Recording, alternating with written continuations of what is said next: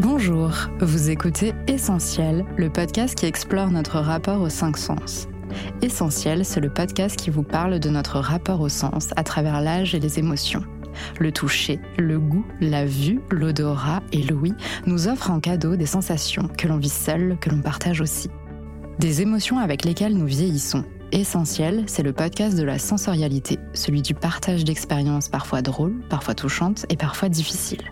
Des professionnels au service de nos aînés nous livrent leurs secrets pour accompagner au mieux notre sensorialité jusque dans l'âge de la maturité.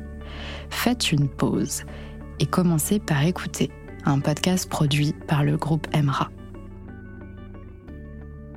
Il y a des chansons dont vous vous souviendrez toute votre vie quelques paroles fredonnées qui s'inscrivent définitivement dans votre mémoire, quelques paroles entendues, souvent associées à un sentiment, un ressenti.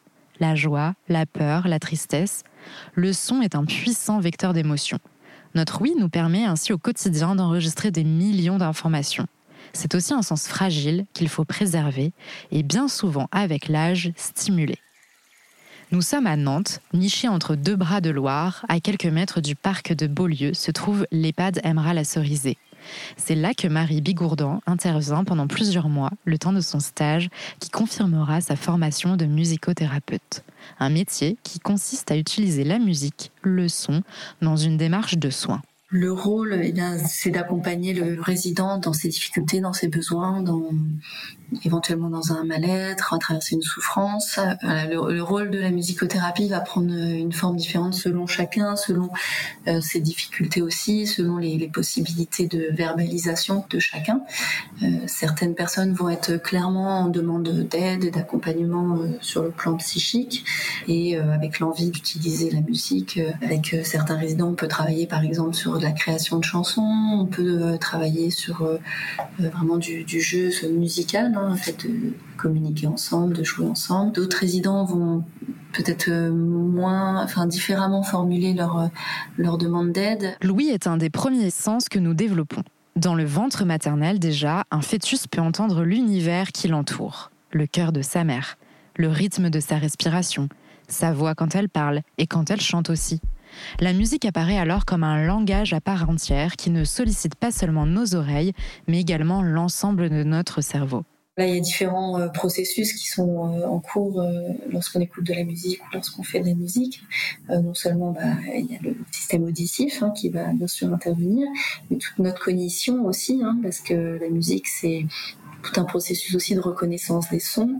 Euh, et cette cognition-là, euh, on s'en rend bien compte avec les résidents euh, qui ont une maladie évoluée hein, d'Alzheimer. Et eh bien la reconnaissance de mélodie est toujours fonctionnelle et toujours possible, même à des stades vraiment très très très avancés de la maladie. Voilà, la, la musique fait aussi appel à de la mémoire émotionnelle aussi, que ça soit le plaisir de faire de la musique, que ce soit les souvenirs qui sont associés à des musiques. Et puis, bah, quand on fait de la musique, on est aussi dans l'action, soit parce que on se met un peu le corps en mouvement, euh, le corps qui se met à danser aussi, euh, soit parce qu'on est actif pour jouer de la musique. Tous ces différents processus en fait se passent en même temps. Donc euh, en fait la musique sollicite vraiment notre cerveau de manière assez complète.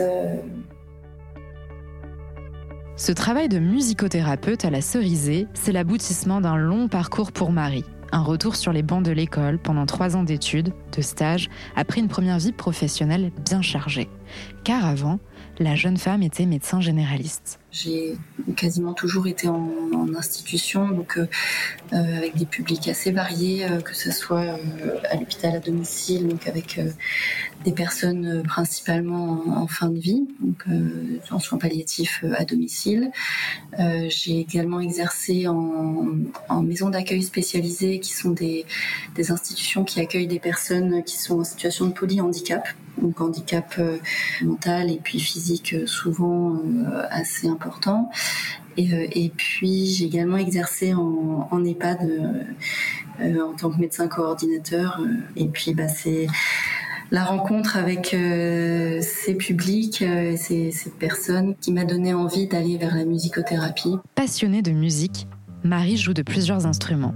Du piano, de la guitare, du saxophone, du ukulélé une pratique quotidienne qui l'incite à s'intéresser davantage à l'impact des notes du rythme, du chant sur la santé de ses patients. Et peu à peu, elle l'inclut dans ses protocoles de suivi. J'ai commencé à m'autoriser euh, à chanter avec certains résidents euh, et puis j'ai observé que la rencontre se faisait et, se faisait autrement en tout cas dans, l'alliance thérapeutique et puis dans voilà dans ce que ça permettait et j'ai voulu bah, du coup reprendre des études euh, et mieux connaître ce métier de musicothérapie. Dans le cadre de son stage, Marie est présente auprès des résidents deux jours par semaine. Aucune journée ne se ressemble, les activités sont multiples. Et c'est justement ce qui plaît à la jeune femme. J'alterne entre des séances de groupe et des séances en individuel euh, avec les résidents. Entre ces séances, il peut y avoir des accompagnements euh, à la toilette, donc des résidents euh, qui peuvent être accompagnés en musique pendant les soins qui sont douloureux ou pendant la toilette qui peut être source aussi parfois d'anxiété pour certains, ou euh, il peut y avoir un peu d'appréhension. Donc euh, ça peut être aussi euh, l'occasion de, de, faire de la musicothérapie à ce moment-là et d'être vraiment sur la, plus de la relaxation. Les séances de groupe, elles peuvent se dérouler. Alors toi, dans j'ai une salle qui est dédiée à la musicothérapie, donc j'accueille des tout petits groupes hein, de 2, 3, 4 résidents dans cette salle je peux faire aussi un, atelier de groupe. Alors euh, sur l'unité protégée, euh, là c'est du un plus grand groupe et c'est un groupe, euh, ce qu'on appelle un groupe ouvert. Ça veut dire les gens peuvent venir, repartir. Pour la musicothérapeute, chaque instrument est une rencontre avec le son. Elle initie donc chez les seniors à ceux qu'elle pratique déjà. Mais pas question de transformer ces rendez-vous en cours de solfège, l'enjeu n'est pas là auprès des personnes euh, que j'accompagne, j'utilise plus, enfin j'utilise tous mes instruments, mais j'utilise aussi des instruments euh, intuitifs, qui sont des instruments de musique qui sont pensés et conçus sur des gammes euh, harmonieuses en fait. Enfin, il n'y a pas de, toutes les notes vont bien ensemble et du coup, il n'y a pas vraiment de nécessité d'apprentissage de l'instrument et, chaque personne peut, peut vraiment tout de suite être dans le plaisir euh, de la création euh, et, du, de la production sonore euh, qu'elle fait. Donc c'est des instruments vraiment très intéressants pour être dans la communication, dans le lien, dans l'échange tout de suite. Quoi. Pour que son suivi soit efficace, Marie prend le temps d'écouter ses patients. Elle fait du sur-mesure, il n'y a aucune séance type. La jeune femme s'adapte en fonction de chacun des seniors qu'elle accompagne. Elle travaille main dans la main avec l'équipe soignante pour identifier les besoins selon la situation. Épisodes de dépression, de douleur ou encore en soins palliatifs on définit un petit peu en séance euh, bah, quel est le rapport de chacun euh, avec la musique, quels sont les goûts euh, de la personne, si la personne est musicienne, si elle a une affinité particulière avec la musique ou si tout simplement la personne aime écouter de la musique. Puis en fonction de, bah, de chacun, la musique peut prendre des formes assez variées en séance. La musique, un partage d'émotions, une rencontre avec l'autre aussi à travers ces instruments, Marie échange beaucoup avec les résidents, parfois sans que personne n'ait besoin de prononcer un mot. Pour les personnes qui n'ont plus du tout accès au, langage verbal, certains vont être en capacité de s'exprimer avec euh, les instruments de musique, par exemple. Donc ça peut être un, moyen d'expression. Et certains euh, bah, ne peuvent ne peuvent plus saisir les instruments, ne peuvent plus utiliser leur voix. Enfin, voilà, c'est on est quand même avec des publics qui sont euh, très fragilisés. Donc bah, la musicothérapie peut prendre vraiment des formes très variées. Et souvent, on, voilà, on voit qu'il y a des, canaux de communication qui s'ouvrent quand même. Voilà, un regard, euh, parfois juste une note euh, vocale, enfin vocalement. Enfin, il peut y se passer des, choses euh, assez imperceptibles, hein, mais qui, sont bien présentes et, et qui permettent vraiment d'ouvrir d'autres canaux de communication. Et c'est ça qui est vraiment très intéressant en fait. Dans la pratique, la musicothérapie revêt deux formes la musicothérapie réceptive et la musicothérapie active. Marie utilise l'un, l'autre, parfois les deux dans ses séances. Tout dépend de son public. Musicothérapie réceptive, parce qu'on n'est pas passif, hein, mais on est plus dans la réception et on va être plus dans l'écoute euh, musicale. En fait, tout simplement d'écouter un morceau et puis après, de, si la personne est en capacité de verbaliser, ça peut être l'occasion d'un échange euh, sur ce que lui évoque euh, le morceau. Et souvent, les les personnes ont des choses à partager autour de la musique. Donc là, ça peut, ça peut aussi donner lieu à d'autres échanges. voilà, tout ça, c'est des, outils hein, qui vont se déployer en séance. On va pas faire une séance que de musicothérapie réceptive. Il peut y avoir un moment d'écoute et puis après un moment euh, où la personne va être plus en ce qu'on appelle musicothérapie active, où je propose à ce moment-là d'utiliser des instruments, des instruments ou la voix aussi, non? Donc, euh, on appelle ça aussi la communication sonore.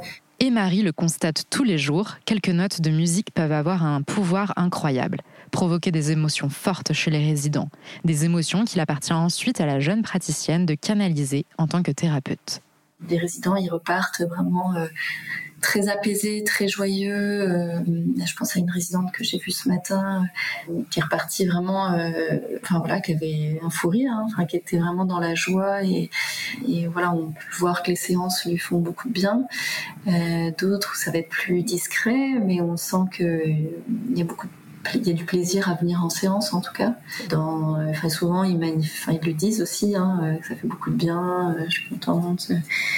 Euh, après, bah, euh, parfois, euh, comme en séance de thérapie, hein, selon aussi les sujets qui sont amenés par le résident, il peut y avoir des sujets plus, plus difficiles aussi et qui, qui du coup vont aussi réveiller des émotions de tristesse ou de colère. Après, là, le, but c'est aussi de d'accompagner, d'accueillir ces émotions-là, puis d'aider le, le résident à voilà, en faire quelque chose et puis à, s'apaiser aussi par rapport à, ces émotions-là.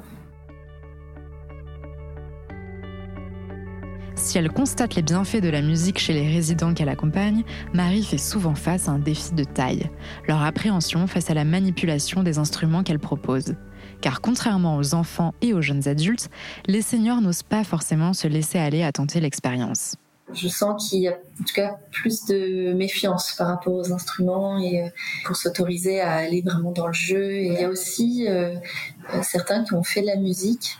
qui ont appris la musique hein, et qui du coup ont cette crainte de ne pas être à la hauteur ou de que ça soit pas suffisamment bien ou qui ou du coup se comparent à ce qu'ils faisaient avant et, et pourtant je, on ne réutilise pas forcément leur instrument, hein, mais euh, voilà, il y a une exigence euh, qu'ils se mettent euh, qui est assez forte et donc qui limite un petit peu l'accès au jeu dans un premier temps en tout cas. Pour certains résidents, les sessions de musicothérapie avec Marie représentent un véritable moment de liberté où ils peuvent s'exprimer pleinement, où les attentes sociales, les barrières mentales n'ont plus lieu d'être.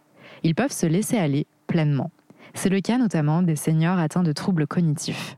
Ils vont vraiment se saisir de cette proposition euh, relationnelle, que ce soit par le chant ou par les instruments. Ils vont s'en saisir euh, finalement euh, parfois assez facilement. Hein, et bah, ça, tous les soignants hein, qui accompagnent des personnes qui ont des troubles cognitifs s'en rendent bien compte quand un soin peut être totalement différent entre le moment où on se met à chanter avec la personne ou ou si on chante pas, enfin, ça se fait déjà beaucoup finalement. Euh, euh, il y a des soignants qui s'autorisent déjà naturellement à chanter et euh, quand ils accompagnent les personnes, il se passe autre chose et ils le décrivent vraiment très bien. Donc c'est vrai que les personnes qui ont des troubles cognitifs, parfois se saisissent vraiment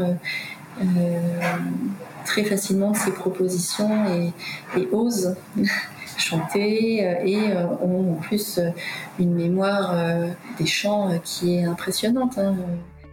Un air fredonné, quelques notes égrenées, des hommes et des femmes qui, à travers un instrument, une chanson, s'emparent du son et recommencent à communiquer. Ces scènes sont des moments à part pour Marie, des moments suspendus où se révèlent les personnalités des résidents, comme ce jour-là. À la sortie d'une séance de chorale, je me souviens d'une résidente qui est allée vers le piano et qui s'est mise à jouer ce qu'on avait chanté. Et en fait, c'était une résidente qui jouait euh, bah, qui avait joué du piano beaucoup, mais qui ne s'autorisait pas euh, à en jouer euh, publiquement parce qu'elle était intimidée. Et en fait, la séance euh, de chorale lui avait permis, enfin le, groupe, hein, ce, moment de bienveillance entre les résidents lui a permis de s'autoriser à aller jouer. Puis après, elle, elle s'est mise à jouer à chaque fois. C'est devenu un petit peu rituel.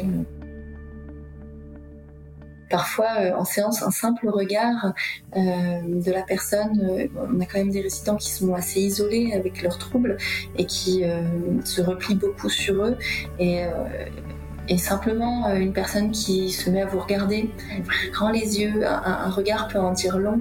Et, ça, c'est des anecdotes qui pour moi sont vraiment parlantes parce que euh, c'est comme si, euh, avec la musique, parfois, il y a un, canal de communication qui peut se réouvrir et on peut euh, aller chercher en fait la personne où elle est et, et lui proposer un autre lien euh, qui, lui permet de revenir euh, avec nous d'une certaine manière, euh, de, revenir dans le plaisir de la communication. En fait, si, si je devais un petit peu résumer la musicothérapie, c'est ça que j'aurais envie de dire, c'est de susciter le, la curiosité et l'envie d'être en lien, en fait, chez les résidents qu'on accompagne. C'était le quatrième épisode d'Essentiel, le podcast d'essence produit par le groupe Emra. Et à très bientôt pour découvrir un nouveau sens.